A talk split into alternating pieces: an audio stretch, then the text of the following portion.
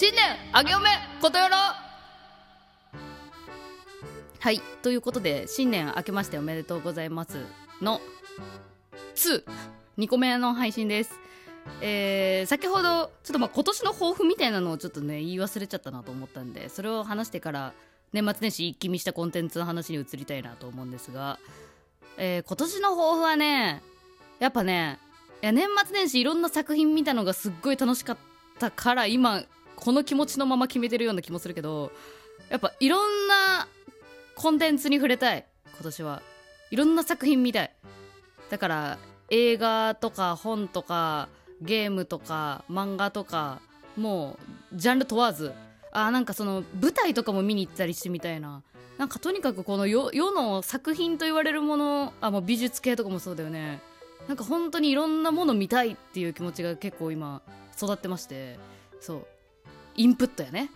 インプットめっちゃしてアウトプットもめっちゃしたい。うん。いろんな人の見て感化されて自分もなんかやったことないことに挑戦したりしていきたいなというふうに思ってます。はい。でそんな感じですかね。ざっくりだと。うん。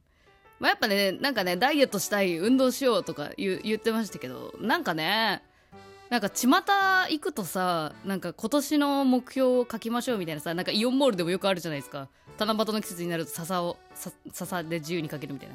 なんかああいう系のやつをさ各所で見るんだけどさみんなね書いてんのね。今年は痩せるとか書いてんの。なんか健康になるとか。なんかそれ見た時にちょっと冷めちゃったね自分が。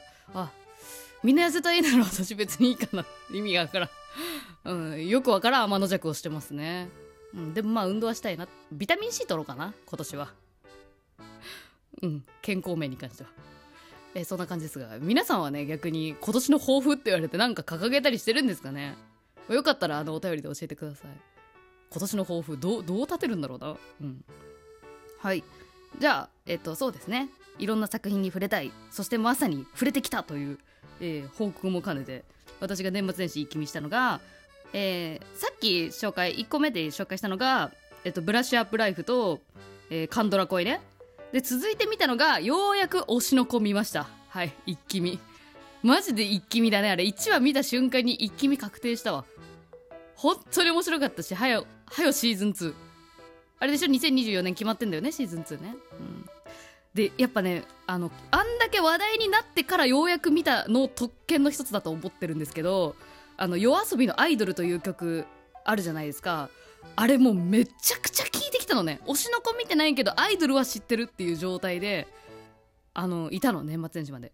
でいざ推しの子見たらもう第1話の時点であの「アイドル」という曲がいかに完璧なのかっていうのを思い知りましたね。もう天才か？綾瀬って思わん。あの作曲されてる方ね夜遊びの。天才すぎんかって。いい仕事してるなーって。もうそそこにもう感動しましたね。うん。いやーなんか想像してたんと違ったそのやっぱ推しの子シーズン11の1はってあの1時間あるんですよ。他の話と比べて。特大のね長尺になってるんだけど、まあ、言うたらあれがエピソードゼロみたいな感じで始まるんだっていうことも知らんかったんで、えー、めっちゃ面白かったですね。うん。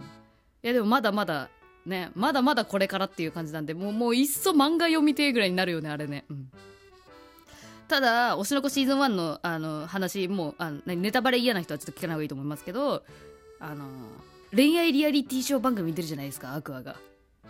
で私それの一個前にカンドラ紅葉を見てるからさなんか余計にニヤニヤしてしちゃったというかまあでもどっちかっていうとあれってさアベマのあ待ってカンドラ君もともとアベマ系だったんだっけ？そうだったかもかもな。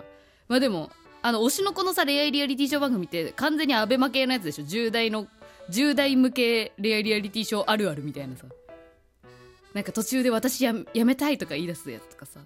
なんか見ててなんかああもう恋愛リアリティショーってそうだ20年のもう歴史があってノウハウがあってあのお決まりの展開ってもうこんなに決まってんだなっていう風にちょっとこう一歩引いた目線で見ちゃいましたね。うん、でなんかあれを見てると恋愛リアリティショーを心の底から楽しんでいる自分を若干反省しちゃうみたいな部分があってあの複雑でしたね。ちょっと複雑。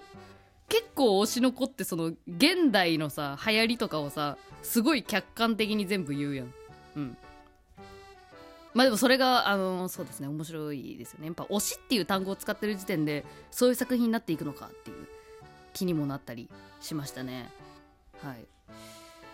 はいまあた楽しんでました、うん、やっぱ面白かった。で続いて見たのがあの本ですね。マジで久しぶりに本買ったんだけどあのミステリー小説で、えっと、タイトルがですね結城春夫さんでよかったよね読み方。結城春夫さん。夕方の夕に木ツリーの木にあのスプリングの春に中央の王、で結城春夫さんだったと思いますけど結城春夫さんの「実会」っていうタイトル。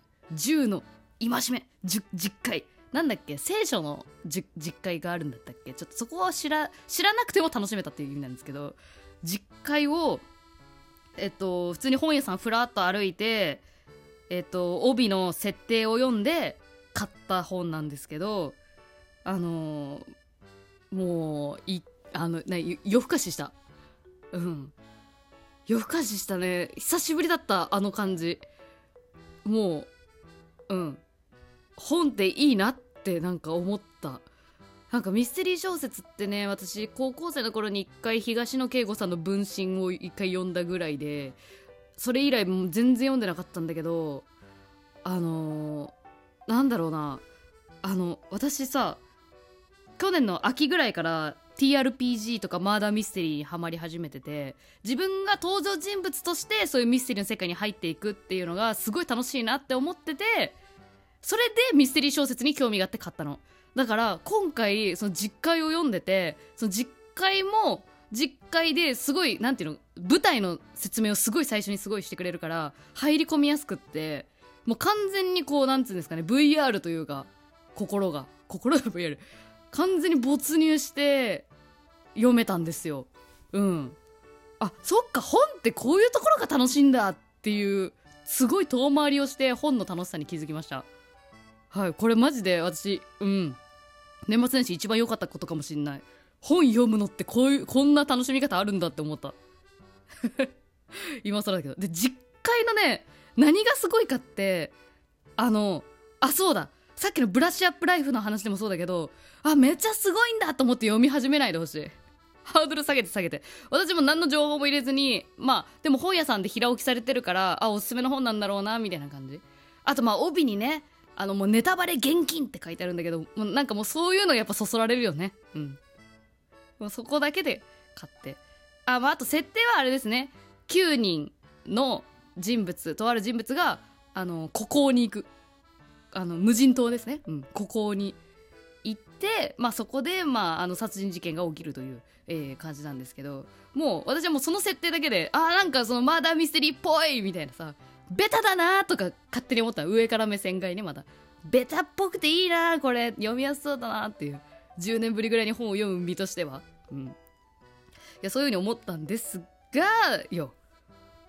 もうどんでんどんでんあった。どんでんあった。まあでもねわかんない。ミステリーめっちゃ読んできた人からしたらどう思うのかわからないけど私にはもうあの本当初めて味わったかな。私がこうバーって読んでさああこういう感じで終わってくんかなって思ったらえちょっと待ってよみたいなおかしいぞ急に文章がナチュラルになんか言い始めたんだけどこれ待って私読み落としてないよねって一瞬びっくりしてちょっと遡っていや私は間違ってないっつってまた読み始めてうわーそういうこと？みたいな。っていう。あのね、これほどまでに2週目が確定する本って、私本当に見た、会ったことがない。あ、これもう言い過ぎかな持ち上げするとよくないな。でもこれから読みたいと思ってる人に。でも本当読み終わった瞬間に、うわ、これもう一周読むわ、絶対。てか、よ、よ、読むやつ。うん。1周目と全然違う目線で2周目楽しめるって、まあ、よく言うじゃないですかそれってその作品の大ファンになった人がやる行為だなみたいなぐらいに思ってたんですけど違うこれに関しては確認しないといけないことがたくさん起きる2周目あーでも言わん方がいいな。これも言わん方がいいかもしんないな。うわちょっとカットするかも。2周目確定確定だなとか言っちゃうのもちょっと良くないような気がしてきた。うん。だからやっぱねなんかの作品を見るってなった時になんか、まあ、口コミでねおすすめされたから見て本当に面白かったってことって結構ね確率高いと思うけどなんかそれすらもないいい作品に出会えた方が本当に嬉しいよね。いやだから私もちょっと今年は何の情報も仕入れずに何の何のあれもないところから発掘したい。自分の好きな系統というのを見出していきたい。うん。というふうに思いましたね。実家たださっき散歩でさ本屋さん行ったの。でなんかこのミステリーがすごいとかさその本を紹介する本みたいなのって結構あるじゃん。あれでちょっと見たら実家が結構おすすめされててうわなんだだよね？みたいな。